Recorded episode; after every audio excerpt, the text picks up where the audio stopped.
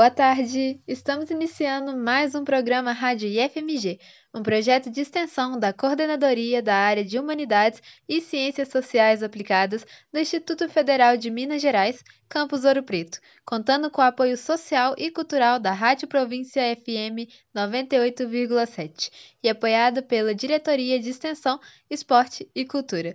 Continuamos com o programa sendo gravado à distância, respeitando assim o isolamento social. No programa da rádio IFMG de hoje, teremos a apresentação do novo bolsista Luiz Augusto, o quadro Diálogos Afro-Indígenas com a professora Natiele, uma nota sobre a nova lei assinada Clarice Fernandes e uma entrevista com o diretor-geral, Reginato, sobre o dia da escola. Por fim, teremos os quadros fixos da rádio, o É de Casa, o 2 em 1 e o Fique de Olho pelo professor Guilherme Maciel.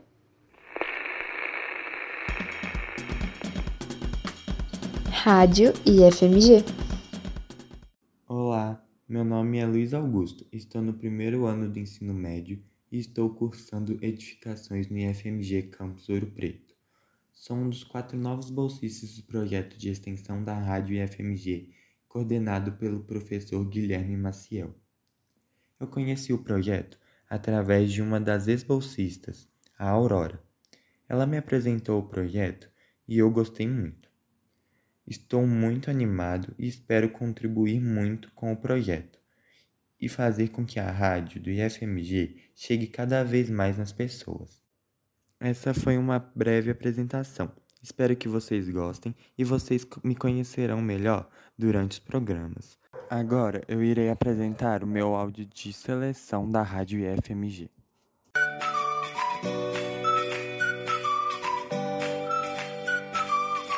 Oi, eu sou o Luiz Augusto Maebara, estudo no Instituto Federal de Minas Gerais, campus Ouro Preto. Estou no primeiro ano do curso de Edificações. Hoje eu vim falar sobre um tema bem discutido ultimamente, que é como o estudo à distância durante a pandemia dificultou ou facilitou o desempenho dos alunos no Enem e vestibulares. Para muitos alunos e professores, o ensino à distância prejudicou muito, principalmente os alunos mas por que prejudicou o ensino se tudo ficou mais fácil? Apesar de as pessoas estarem em casa por causa da pandemia da Covid-19 e fazendo com que a comunicação se tornasse algo mais rápido e fácil, não significa que ela tenha sido acessível para todas as pessoas, principalmente as pessoas mais carentes que muitas das vezes não têm acesso à internet e aos equipamentos tecnológicos que tornam possível a comunicação entre o aluno e o professor, como celulares, computadores e tablets. Além disso, tiveram muitos relatos de alunos com ansiedade e depressão que, por causa do distanciamento entre as pessoas, estavam com o psicológico abalado. Afinal, ter que mudar a sua rotina do dia para a noite por causa de um vírus que pode levar à morte não é nada agradável. Então, passar por essa fase não foi nada fácil. E por isso nós temos relato de duas pessoas que, como nós, vivenciaram esse período de isolamento social e seus desafios. Relatos da Alana, que está no terceiro ano do IFMG Campus Ouro Preto, e o professor Richardson, que dá aula no IFMG Campus Ouro Preto. Oi, gente, meu nome é Alana, tenho 17 anos e atualmente estou cursando o terceiro ano do curso técnico integrado em metodologia.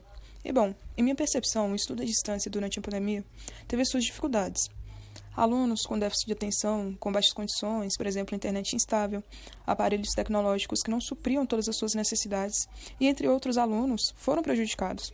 Dessa forma, dificultando o aprendizado ideal para um bom desempenho no Enem e vestibulares. Olá, meu nome é Richardson, eu sou professor de língua portuguesa e de língua inglesa e atuo no IFMG Campus Ouro Preto como professor substituto de língua inglesa atendendo os cursos de automação, edificações e metalurgia.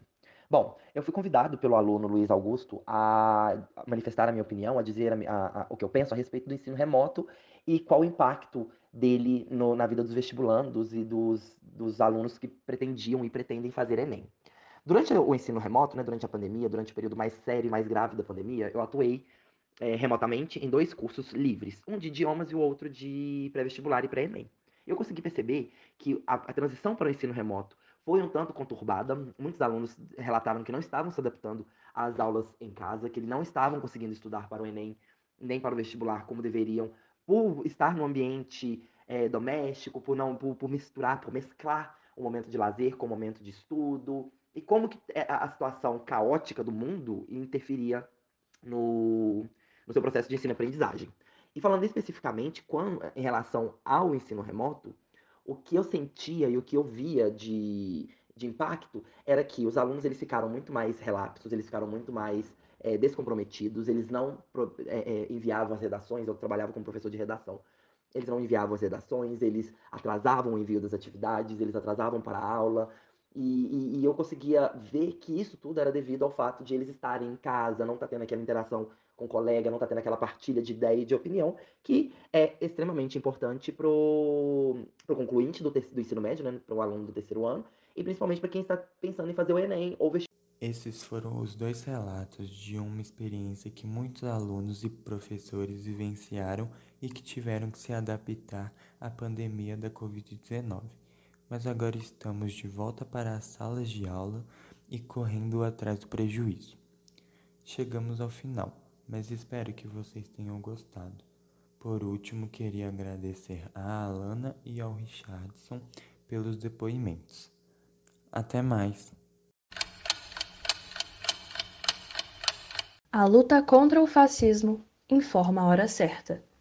É hora de resistir a toda forma de arbítrio. No Diálogos Afro-Indígenas de hoje, em referência ao mês de março, em que relembramos a data histórica de luta das mulheres, vamos falar sobre a presença de mulheres negras nas instituições de ensino e pesquisa. Para isso, convidamos a professora Mônica Barros, que é professora de Sociologia do IFMG Campus Betim. Mônica falou um pouco sobre sua trajetória pessoal como mulher negra e sobre seu percurso para se tornar uma cientista social. Olá, eu sou Mônica Barros, sou formada em Ciências Sociais, professora de Sociologia do IFMG Campus Betim. Sou nascida no Rio de Janeiro, na região metropolitana do Rio de Janeiro, numa cidade chamada São João de Meriti, que é uma cidade de população mais empobrecida, com poucas indústrias, com um comércio é, numa fase decadente, sobretudo nesse momento da pandemia, e venho de uma família negra, de pessoas negras, tanto com pele retinta por parte do meu pai, como com pele mais clara por parte da minha mãe. E estou há 30 anos, a bem da verdade, 32 anos aqui em Belo Horizonte, para onde eu vim para fazer o curso de mestrado em sociologia.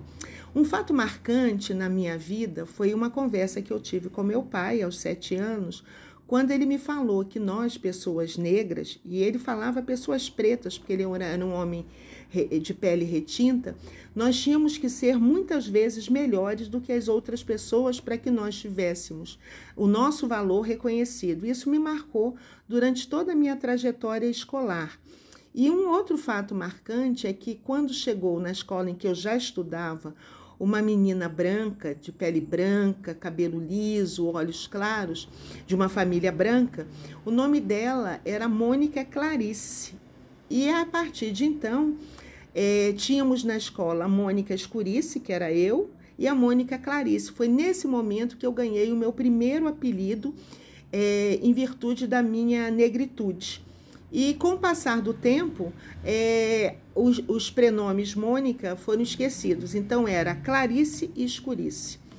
É, isso me marcou é, anos depois, quando eu já muitos anos depois, quando eu já estava aqui em Belo Horizonte, lecionando é, inicialmente para cursos superiores. Eu sempre me lembrava desse estigma que a negritude tinha me, me colocado. E a partir de então, eu tive o cuidado e a preocupação de tratar alunos negros de modo diferenciado, valorizando a sua figura, valorizando as suas trajetórias e também colocando em destaque que a que aquilo que a sociedade enxergava como negritude era, em verdade, uma das, aliás, a principal fonte de riqueza dessa sociedade. É, isso fez com que é, eu começasse ao ingressar no Instituto Federal de Minas Gerais, na época no campus Piuí, eu começasse a desenvolver atividades primeiramente com mulheres, porque eu tinha pouquíssimos, pouquíssimos estudantes negros e estudantes negros que se percebiam como negros. Então, eu comecei um trabalho com meninas, com estudantes, discutindo a, a inserção de mulheres na engenharia civil, que era a área né, é, daquela, daquele curso, quer dizer, do curso superior que nós tínhamos lá, que era de engenharia civil, e, com, e paralelamente a discutir aspectos da negritude com a comunidade externa, porque eu vi de antemão que internamente eu não teria espaço, visto que eu era a única figura negra naquela instituição, é, considerando né, é, o conjunto de servidoras e servidores. A professora Mônica falou um pouco também sobre o projeto de extensão coordenado por ela, chamado Cientistas Negras: Representatividade, Empoderamento e Reexistência. É, mais recentemente, quando eu vim para o campus é, na região metropolitana, numa cidade em que 65% da população autodeclarou-se negra, eu percebi que ali seria um terreno fértil para continuar a trabalhar com meninas, mulheres, mães com o recorte da negritude.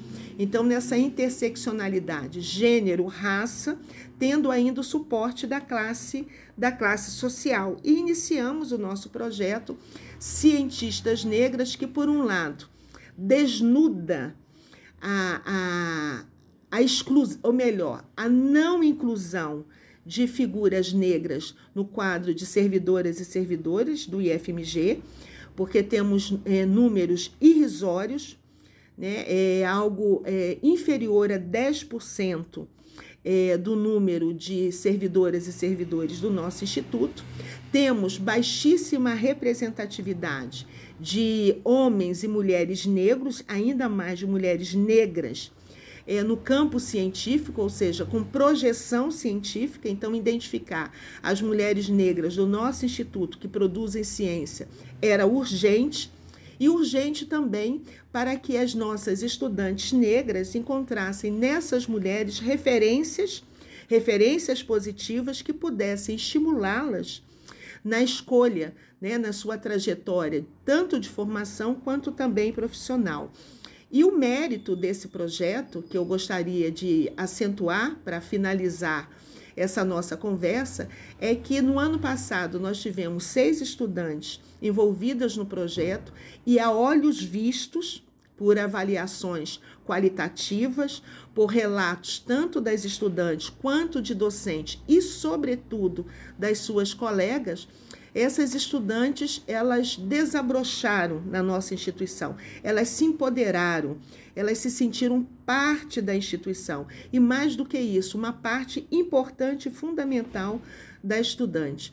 Isso fez com que esse ano, em 2023, 25 estudantes do nosso campus, estudantes dos segundos e terceiros anos, é, solicitassem é, é, ingresso, inclusão, participação no projeto Cientistas Negras, porque elas se sentiam representadas naquelas colegas que lá estiveram no ano passado e queriam elas também terem a oportunidade de estudar, de conhecer, de ler e de transmitir né, mensagens positivas de referência e de empoderamento para as outras estudantes.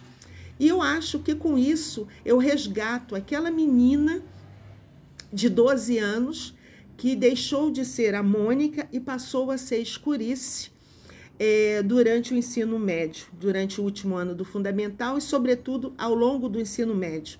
Eu resgato a Mônica, eu, eu reconheço a minha escurice, a minha negrice, a minha negritude, mas faço da minha negritude um estandarte que me causa orgulho, me, me coloca é, desafios e que me coloca também próximo às estudantes negras da nossa instituição. Muito obrigada. No último dia 6, no auditório Arthur Verziano Machado, no campus Ouro Preto, foi assinada a lei que reconhece a língua brasileira de sinais, Libras, no município. Ela foi nomeada em homenagem à professora de Libras do campus, Clarissa Fernandes, que faleceu em setembro de 2022 em um acidente automobilístico. A professora era ativista e participou do processo de autoria da lei aprovada e de um projeto semelhante tramitando na Câmara de BH. Durante a cerimônia de assinatura foram exibidas diversas homenagens a Clarissa, com falas da intérprete de Libras do campus, Luana Dias, e da deputada federal Duda Salabete, que trabalhou com Clarice e outros ativistas da Casa Surda quando era vereadora da cidade de Belo Horizonte. Assim como falas do diretor-geral do campus, Reginato Fernandes, e do prefeito da cidade de Ouro Preto, Ângelo Osvaldo, que enfatizaram a importância da lei.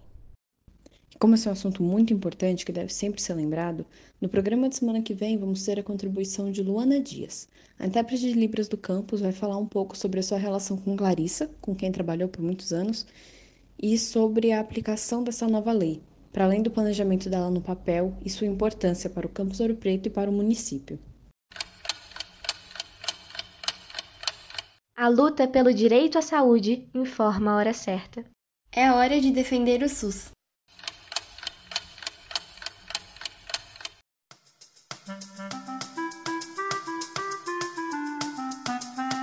É de casa. Bom dia, eu sou Thaís Dias e começa agora mais um É de Casa. E a convidada de hoje é a grande cantora e artista de rap, nascida em Mariana, Maju. Salve, salve, galera de Ouro Preto, de Mariana, de Itabirito, Maju na voz. Satisfação. É, primeiramente, obrigada pelo convite de estar podendo participar da entrevista, né? Para quem não me conhece, eu sou a Maju. Eu tenho 23 anos de idade. Eu nasci em Mariana, Minas Gerais, mas os meus pais, né, me criaram em Cachoeira do Campo, que é um distrito de Ouro Preto. Como foi conciliar a sua carreira com a sua vida pessoal tão jovem? E conta um pouquinho pra gente como foi que tudo começou. Aos 17 anos, eu resolvi vir fazer faculdade e aí eu entrei para o curso de filosofia. Então eu tô terminando esse curso e bom, é, foi uma loucura, viu? Foi uma loucura conciliar tudo isso junto com é, a Maju, né? junto com. Porque isso é um momento meio que da Dani, sabe? É, e essa é uma outra história engraçada. Mas assim, né? Digo engraçada porque, é, bom, meu nome de registro é Daniele. Dani, né, para os mais íntimos. E a Dani era essa menina que sonhava em ser artista desde criança, desde muito nova, sabe? É, meu pai, ele sempre ele tinha muitos discos, né, de vinil em casa, muitas fitas. Quando ele era mais jovem, ele teve uma banda assim, uma bandinha na cidade, e eles gravaram algumas fitas. E eu cresci ouvindo isso, né, tendo contato com essa música. Meu pai gostava muito de samba, de MPB, bossa nova, é, raça negra. Mas e aí eu fiquei pensando, eu, eu cresci, né, ouvindo assim, tendo esse contato com a música, com o violão e tal, desenvolvendo esse gosto, esse conhecimento, essa sensibilidade musical e falava que ia ser cantora desde criança. É, mas aí, né, vem a vida, várias questões assim existenciais mesmo, né, que a gente, que a gente passa da fase da infância até essa fase, por exemplo, que eu tô agora, jovem adulta, assim. Eu acho que quando eu entrei para a faculdade eu fiquei bem distante, sabe? Desse desse sonho assim. Eu entrei para a faculdade e eu achava que eu ia seguir uma carreira acadêmica dentro da filosofia, da aula dentro da faculdade, e estava muito engajada nisso. Eu gosto muito da filosofia, né? Mas na metade do meu curso veio a pandemia e aí eu tive que, né, afastar um pouco, eu tive que desacelerar. Eu e todo mundo, né? E aí foi onde surgiu oportunidades de eu estar tá podendo voltar o meu olhar de novo para a arte, sabe? Para o movimento de rua, né? O movimento não acadêmico, assim. E aí eu falei, caraca, velho, como eu gosto disso, como eu amo isso, como eu me sinto feliz fazendo essas coisas. E eu comecei a lembrar da, da, da Dani que sonhava, da Dani que sonhava em ser cantora, artista, que gostava dessa atenção. É, que tinha essa autoestima, sabe? Essa autoconfiança. É, a gente vai perdendo isso aos poucos, às vezes, né? Se a gente não trabalhar isso na gente. E eu não me considerava uma artista, né? Mais que eu era a amiga da roda que tocava violão, né? Tinha outros também, mas eu não me considerava, não queria, não tinha esse, esse sonho de de sobreviver disso, né? Eu entendi qual é a diferença do sonho de quando você é criança e quando você é adulto, né? Quando você é criança, quer ser sonha e você sonha em fazer alguma coisa porque é uma coisa que você vai sentir realizado, feliz, assim. E qual o momento que você se deparou com a situação ou então parou para pensar mesmo? É, eu vou viver da música, eu vou viver da arte, é isso que me faz feliz, é isso que me faz bem né? Bom, e eu descobri que ser filósofo ou professor de filosofia ou artista é muito difícil né, para aqui no Brasil para você se sustentar, né? E eu falei, caraca, mano, parece que é isso. Eu gosto das coisas difíceis, né? As duas coisas que eu mais amo, que é a música e a filosofia. Né? É difícil pra caramba, velho. O que, que eu vou fazer da minha vida. Mas eu queria as duas, eu, eu já estava envolvida demais ali nas duas questões, sabe? E já falando, já sentindo que fazem parte de, de uma coisa que é essencialmente importante para mim. E aí, mano, o que que acontece? Vem a pandemia, né? Aquela loucura e eu preciso, pá, tranco a, a, a faculdade. Não consigo acompanhar muito bem as aulas ministradas que foram dadas aí à distância. É, porque eu tinha que trabalhar, tinha outros corres, sabe, para desembolar. E aí eu falei, é agora, agora eu tenho tempo, vou, vou dar uma atenção para isso, para esse rolê da música. E foi assim, cara, dois anos de pandemia, eu fiz muita coisa, muita coisa. Eu sei que foi um tempo muito difícil para muita gente, inclusive para mim, mas caraca, velho, quanto eu produzi, sabe? Eu foi um momento que eu me entreguei mesmo. Falei, caraca, eu vou me permitir fazer isso. Eu fazia tudo, assim. Eu pensei até em desistir da filosofia e não voltar nunca mais. É, fiquei é, essa coisa, né, que sempre me. Eu sinto que às vezes tem um coração meio partido, mas esse sentimento mudou também depois. E por isso que eu falo que era uma história engraçada. Falei lá no começo que era ah, um rolê da Dani. Como você disse, o seu nome verdadeiro é Dani, e nós gostaríamos de saber como foi que surgiu o nome artístico Maju. Quando eu decido falar, pô, agora eu sou artista, agora eu vou viver disso, eu vou me expor, eu vou fazer trabalhos, eu vou criar um canal no YouTube, eu vou criar um perfil no Spotify, eu vou investir dinheiro nisso, vou investir tempo, saúde. É, eu falo, tá, Aí me perguntam, tipo, como vai ser seu vulgo? Eu, vulgo? é, e eu falei, caraca, mano, como que vai ser? Não vai ser MC Dani, não, não, não sei, não é isso que eu quero. E eu falei, caramba, mano, precisava de um nome e tal. E eu fui e peguei o nome, ressignifiquei. Ressignifiquei não, né? Peguei, assim, trouxe de volta do passado um nome que era o que minha irmã tinha me apelidado uma vez, que era Maju, que era o nome para para a época que a gente estava, era um codinome, né?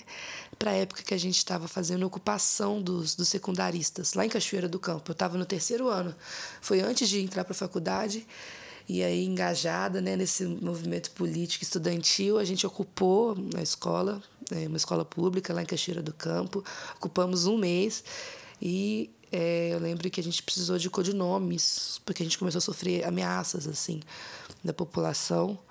Então a gente tinha que se preservar, né? E aí o, meu codinome era Maju. E eu falei, é isso, vai ser Maju, meu nome é artístico também. E aí é louco, foi louco acompanhar essa transição de Dani para Maju, porque muito quem me conhecia como Dani ficava tipo, por que Maju, Fraga? Tipo, como assim? E eu falava, eu contava essa história, mas também quem não, nunca tinha me conhecido como Dani, sempre já foi me conhecendo como Maju também. Muita gente hoje me conhece só como Maju. Criei Maju, sabe? Ela nasceu na pandemia, nessa loucura, nessa crise existencial, nesse espanto filosófico, apaixonado pela arte também. E desde então eu tenho trabalhado assim e conciliado essas duas coisas, né? Então, às vezes eu sinto que eu levo uma vida dupla. Eu sentia, né, muito no começo que eu falava, caralho, tem a Dani, que é essa estudante aqui, estuda filosofia, ela fica quatro horas sentada na cadeira lendo artigo e livros e obras literárias e não sei o que, escrevendo texto e refletindo ideias e, e sabe? A Maju, ao mesmo tempo que ela fica quatro horas também seguidas compondo, se precisar, fazendo música e procurando saber sobre, sabe, beat, garimpando beat na internet, que quer produzir música. Então, do, eu me dedico muito ao que quer que seja dessas duas coisas, sabe? Desde a pandemia que eu tô fazendo isso e agora eu tô reconhecendo aí alguns frutos que eu tô começando a colher agora, sabe? E isso é muito gratificante, cara. Isso é muito bom. Muito bom. Ser mulher em qualquer profissão já é uma tarefa bem difícil, nós sabemos. Mas como é ser essa mulher no rap, essa mulher tão empoderada e tão forte quanto a Maju? Sobre ser mulher no rap, eu acho que é, isso é uma pergunta até ingênua, né? Ser mulher é ser mulher em qualquer lugar, né? É igual ser mulher no restaurante, é igual ser mulher num, numa super empresa, sabe? A gente sempre vai ser tratada é, perante é, o machismo e a exclusão da nossa potência, sabe? Então a arte foi uma coisa que, sim, no rap ainda existe muito machismo, mas é uma coisa que alimentou a minha autoestima e o meu empoderamento, de certa forma, enquanto mulher. Porque eu finalmente estava fazendo uma coisa que eu gostava, que eu sinto que eu sou boa e que sabe, me inspira e que inspira outras pessoas. Eu acho muito muito louco mesmo isso de de sentir realização numa parada que eu não consigo nem me sustentar com ela ainda, fraga. E, e, e sentir que aquilo vai, que eu vou sobreviver daquilo. Eu acredito muito e e é isso, não adianta fazer esse esforço todo, essa parada toda, se no mínimo eu não acreditar que vai dar certo, né? Se eu tiver crenças, pelo menos eu preciso de crenças e com certeza eu tenho. Cara, é meio isso assim a minha história, sabe? É, até então, né? Até então é isso que eu tenho para entregar para vocês. Mas se vocês quiserem conhecer mais do meu trabalho, da minha vida, é, me sigam nas redes sociais, me sigam nas plataformas digitais, Maju Oficial no YouTube e no Spotify também, dani.maju no Instagram. E lá vocês vão poder entender melhor é, essa doideira toda aí que eu tô vivendo, essa, esse sonho, essa realização, essa responsabilidade, esses afetos. É, valeu. Queria agradecer mais uma vez pela entrevista e vou estar tá deixando para vocês dois sons. Que são meus dois últimos lançamentos. O primeiro chama Sim. É, trata de um lo-fi, assim, uma coisa mais gostosinha, lenta. E a segunda música, meu último lançamento, se chama Contato, que é a mistura de pop e hip hop. Um, uma coisa que aconteceu pela primeira vez em 1990. Sempre deu muito certo, assim, sempre foi muito bem visto, né, na mídia. E eu tentei fazer alguma coisa inspirada nesses personagens aí do hip hop. Valeu, galera, um abraço, beijo! you, you, you, you, you.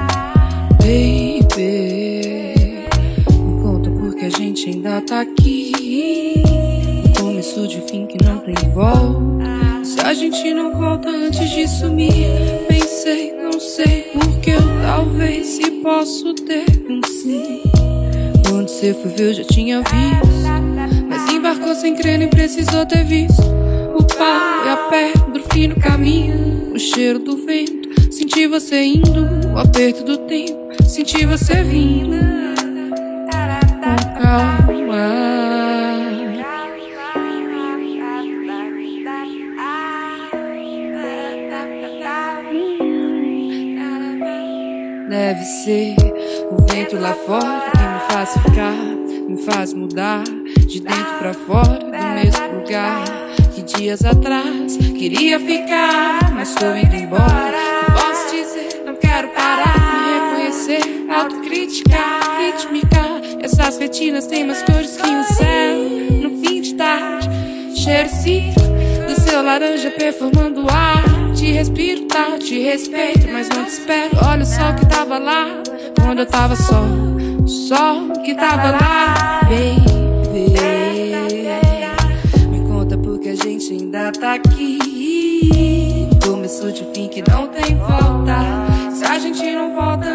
Fugir,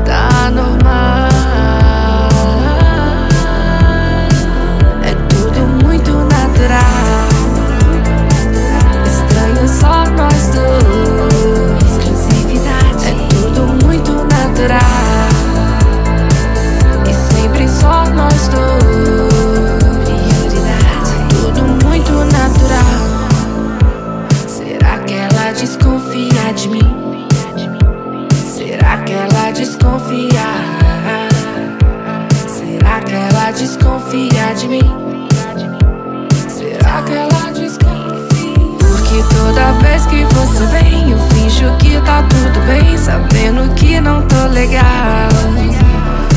Mas e se eu tiver o que é que tem? Se ele vier, o que é que vem? Mais um contrato social. Eu sonhei que tava te amando, mas chamando do meu modo, fiz uma viagem astral. Sabe, hoje eu me quero bem, mas muito bem que você vem me julgar que não é natural.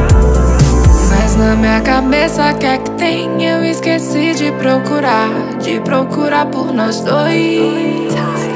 E tá tudo bem se acontecer, é só disfarça pra você. Cê acredita e tá normal, tá normal, tá normal.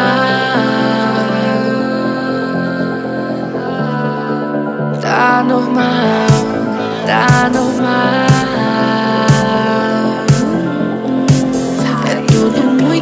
Natural. E sempre só nós dois. Exclusividade. É tudo muito natural.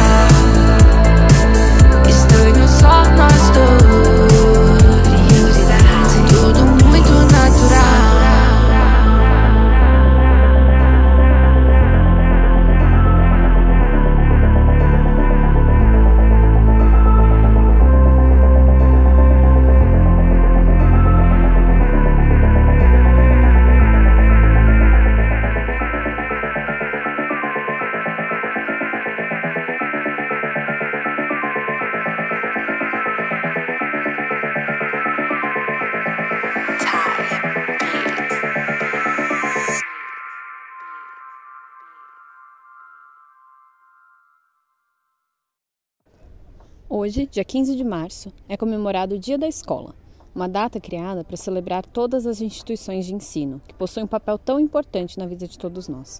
Para tratar um pouco sobre o assunto, trazemos Reginato Fernandes, diretor-geral do IFMG Campus Ouro Preto, para falar um pouco sobre a importância da escola em instituições de ensino e sobre as mudanças implementadas na educação brasileira nos últimos tempos. Olá, pessoal. Mais uma vez é um prazer estar aqui com vocês, da rádio IFMG Campus Ouro Preto. Gostaria de parabenizá-los pela escolha do tema, de lembrar né, do Dia da Escola, que é neste 15 de março, um dia em que devemos é, buscar fortalecer as lembranças da nossa instituição, as defesas para a nossa instituição. É, essa nossa escola que completará neste ano 79 anos e nessa longa história já passamos por muitas coisas, inclusive três mudanças de nome, né? Já fomos Escola Técnica Federal de Ouro Preto, já fomos Cefet Ouro Preto e agora estamos em FMG Campus Ouro Preto. Essa escola sempre foi reconhecida, como é hoje, pela formação técnica e ensino médio de qualidade, é, agora também com a formação tecnológica, de licenciatura e até a pós-graduação, onde a gente é, encaminha os alunos para o mercado e ou para a faculdade. É, temos hoje dos alunos do integrado excelentes notas no Enem e a nossa identidade hoje de FMG ela é, é até muito complexa e muito desafiadora, né? Nós trabalhamos desde cursos FIC, que são os cursos de formação inicial e continuada, até o mestrado. Então nós passamos pelo FIC, pela, pelos cursos integrados, é, pelos cursos superiores, as licenciaturas e as tecnologias, e também agora com o mestrado. E a educação sempre tem muitos desafios, né? Atualmente eu destaco dois desafios em que a educação está passando e o IFMG Campus Ouro Preto também, né? É, o primeiro deles é a reforma do ensino médio, que terá agora uma reavaliação com o atual governo federal e o segundo é a curricularização da extensão, que coloca a extensão como uma carga horária obrigatória para os cursos de graduação. Sobre a reforma do ensino médio, nós temos muitos questionamentos e esperamos que nessa reavaliação possamos ser ouvidos e que a discussão seja muito produtiva. Sobre a curricularização da extensão, a proposta é muito interessante, pois ela aproxima mais a instituição da comunidade, que é o que a gente sempre busca, é, de colocar os estudantes em formação próximo aí à comunidade, dando o retorno que a gente entende que é um retorno necessário é, dentro dessa formação. Todavia, ainda temos é, poucas informações sobre recursos para subsidiar esses projetos de extensão. Bem, então esses são dois grandes desafios que nós temos. E, mesmo com uma escola de 79 anos, né, essa instituição ainda vive muito pulsante e que oportuniza a formação gratuita e de qualidade para a sua comunidade. Então, neste dia da escola, dia das instituições de ensino, é, eu gostaria de dar um grande viva né, para o IFMG Campus Ouro Preto.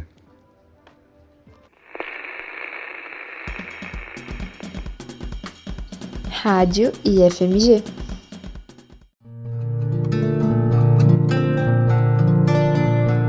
Dois em um.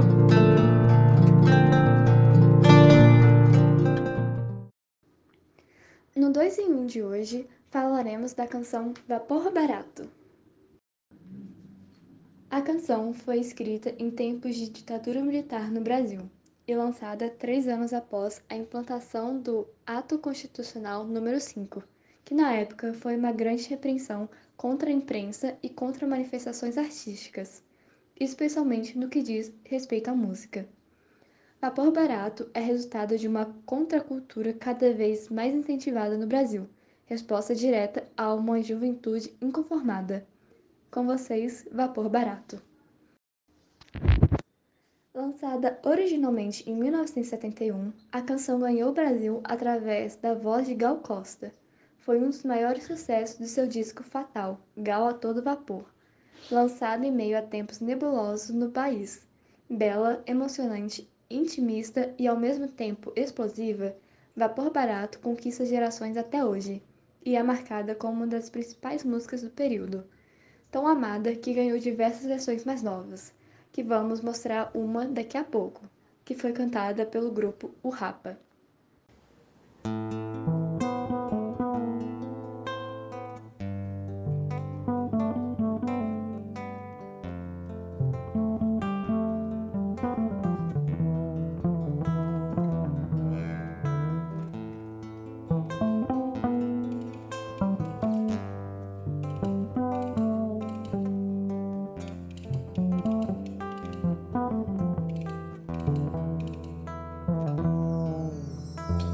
Assim, eu estou tão cansado, mas não para dizer que eu não acredito mais em você.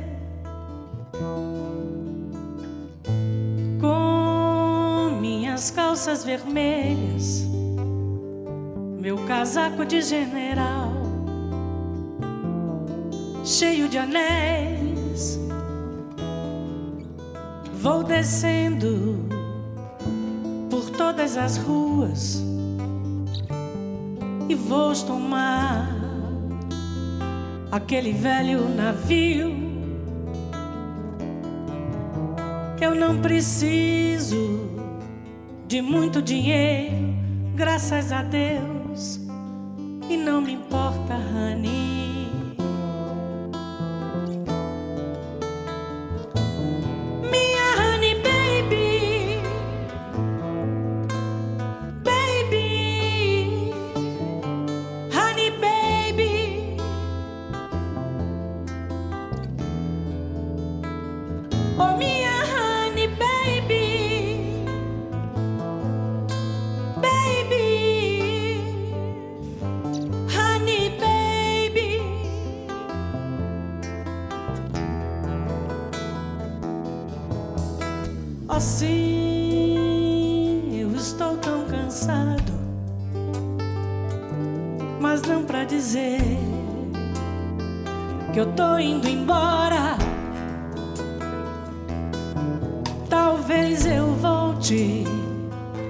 um dia eu volto, mas eu quero esquecê-la.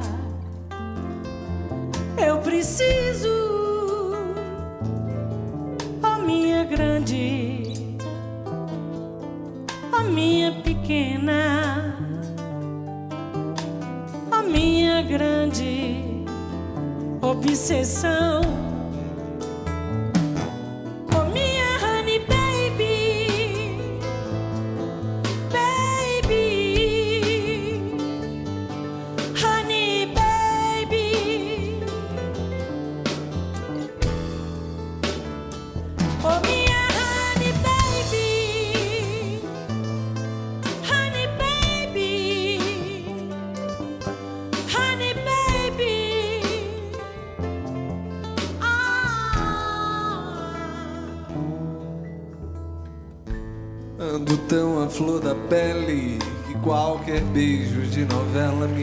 Faz chorar. Ando tão à flor da pele que teu olhar, flor na janela, me faz morrer. Ando tão à flor da pele que meu desejo se confunde com a vontade de não ser. Ando tão à flor da pele que a minha pele tem o fogo do juízo final. Um barco sem porto, sem rumo, sem vela, cavalo sem sela. Um bicho solto, cão sem dono, menino bandido. Às vezes me preservo, noutras suicido.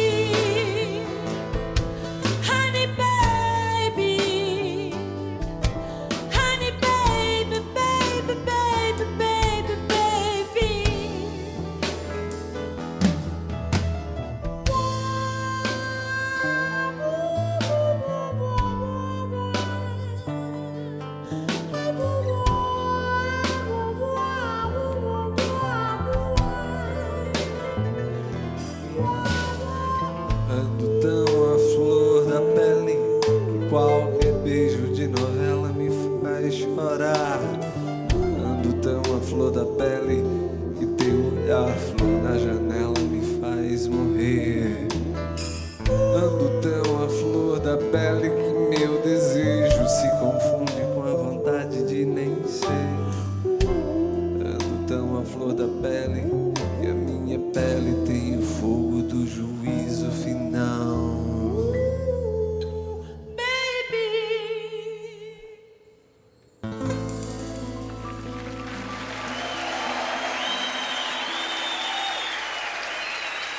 Cavaleiro. Gal, sempre gal.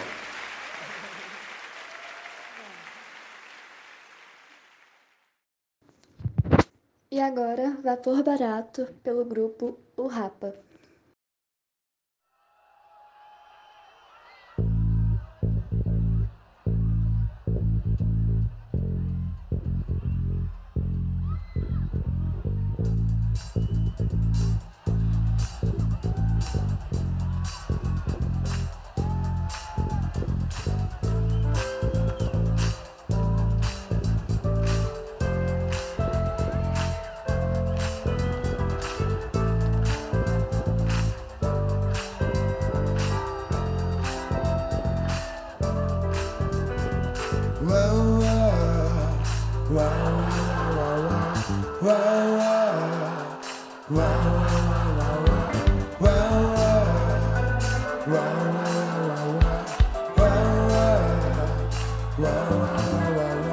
Sim, eu estou tão cansado, mas não pra dizer que eu não acredito mais em você. Com minhas calças vermelhas, meu casaco de general, cheio de anéis. Eu vou descendo por todas as ruas, eu vou tomar aquele velho navio, eu vou tomar aquele velho navio, aquele velho navio.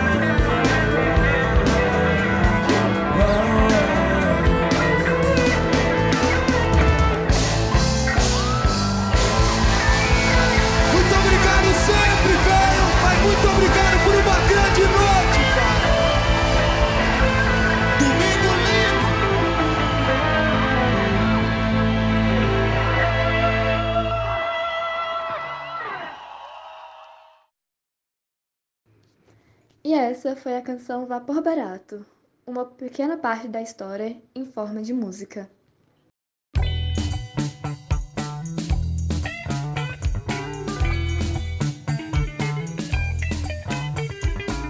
Fique de olho. Somente neste ano, 2023, 523 vítimas de trabalho análogo à escravidão foram resgatadas no Brasil. As informações são do Ministério do Trabalho e Emprego.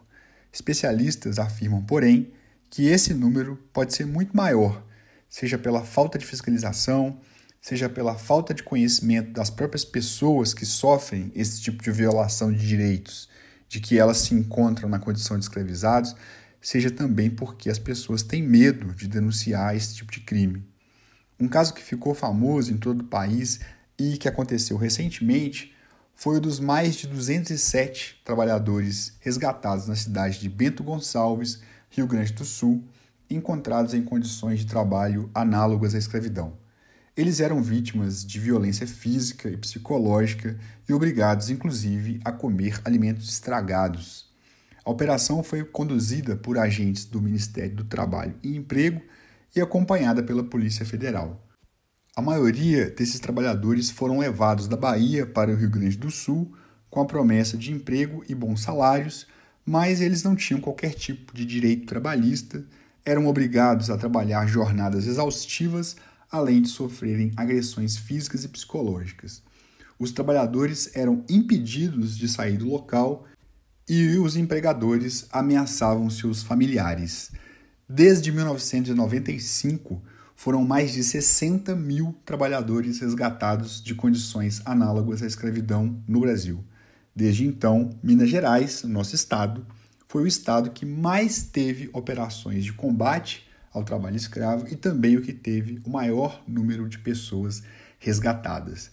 Das 2.575 pessoas em situação análoga à de escravo encontradas e resgatadas no Brasil no ano passado, 2022, 92% eram homens, 29% tinham entre 30 e 39 anos, 51% residiam no Nordeste e 58% nasceram na região Nordeste.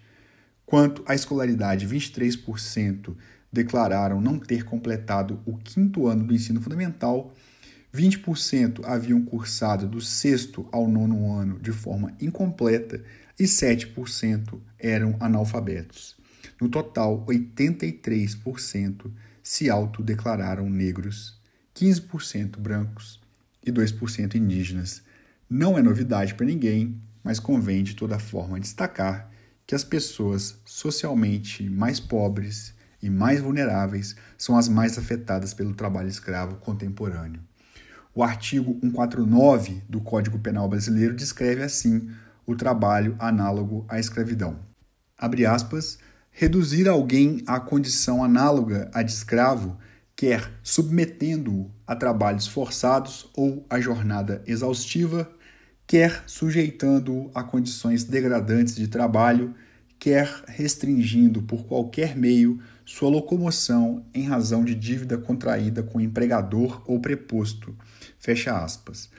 Os casos de trabalho análogo à escravidão no Brasil são um exemplo triste da exploração humana. Os números nos mostram que os milhares de trabalhadores submetidos à escravidão contemporânea não são casos isolados, e sim a consequência de um modelo de economia que escraviza e que mata pessoas. No caso dos trabalhadores resgatados em Bento Gonçalves, sul do Brasil, as vinícolas envolvidas afirmam que não foram responsáveis pela escravização daquelas pessoas, mas sim uma empresa terceirizada. E isso nos mostra que a legislação brasileira que permite a terceirização irrestrita é extremamente prejudicial à classe trabalhadora, pois precariza o trabalho e, infelizmente, abre brecha para esse tipo de crime.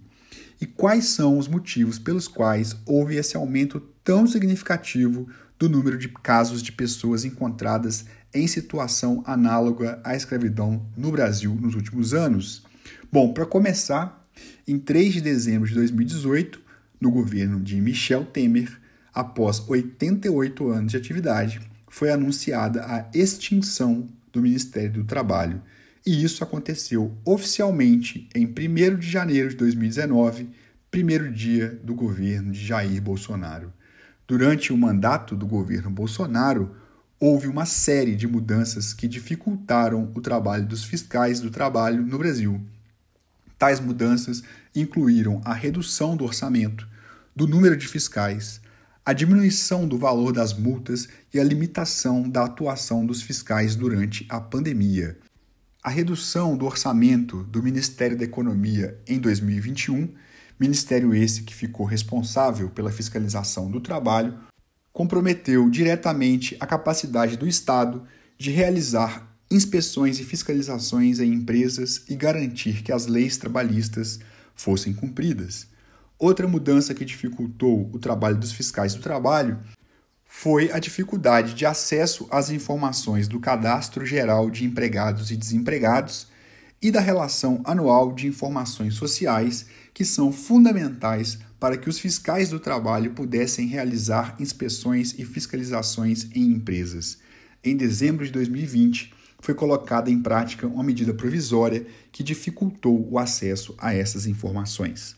Além disso, em abril de 2020, o governo Bolsonaro editou uma medida provisória que reduziu em até 50% o valor das multas aplicadas pelo Ministério da Economia por infrações trabalhistas. Por fim, em janeiro de 2021, o governo Bolsonaro publicou uma portaria que limitou a atuação dos fiscais do trabalho durante a pandemia de Covid-19.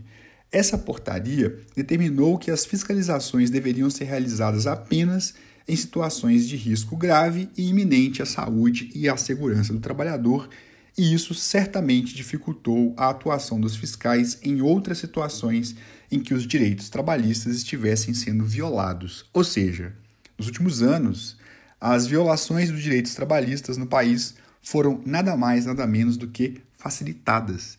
E é preciso dizer quem foi o responsável por essa tragédia e a gente sabe muito bem quem foi o responsável. O que é inadmissível é que em pleno século XXI ainda haja trabalhadores e trabalhadoras submetidos a situações degradantes. O trabalho análogo à escravidão é uma violação flagrante dos direitos humanos. As autoridades brasileiras devem intensificar a fiscalização e punir de forma exemplar os responsáveis pelo trabalho análogo à escravidão. As empresas também têm uma responsabilidade significativa em garantir que as cadeias de suprimentos dos seus produtos sejam livres de trabalho análogo à escravidão, garantindo que seus fornecedores estejam em conformidade com as leis trabalhistas. Além disso, a sociedade civil deve pressionar para que essa prática seja banida e que os trabalhadores sejam protegidos. Denunciar o trabalho escravo é fácil. Disque o numeral 100 no seu telefone. Esse é o telefone do Disque Direitos Humanos. Trata-se de um serviço de informações sobre direitos humanos de grupos vulneráveis e de violações de direitos humanos. Se você conhece alguém que esteja em condições degradantes de trabalho, denuncie Disque 100 e fique de olho. Meu mestre deu a partida, é hora, vamos embora, pros rumos do litoral, vamos embora. Na volta eu venho ligeiro, vamos embora. Eu venho primeiro pra tomar teu coração, é hora. Esse foi mais um Rádio FMG, uma produção da Coordenadoria da Área de Humanidades e Ciências Sociais Aplicadas, com o apoio social e cultural da Rádio Província FM 98,7. Produção e apresentação: Ana Bárbara Martinho, Aurora de Assis, Bianca Kyla e Davi Viana, na técnica Isaías Brandino. Agradecemos a Diretoria de Extensão, Esporte e Cultura e agradecemos à Rádio Província. Agradecemos ao público e, mais uma vez, obrigado pela audiência. E até o próximo programa Rádio FMG, toda quarta do meio-dia às 13 horas. É é. Noiva é rosário no seu corpo, vou rezar. Minha noiva é meu rosário no seu corpo, vou rezar. Ora.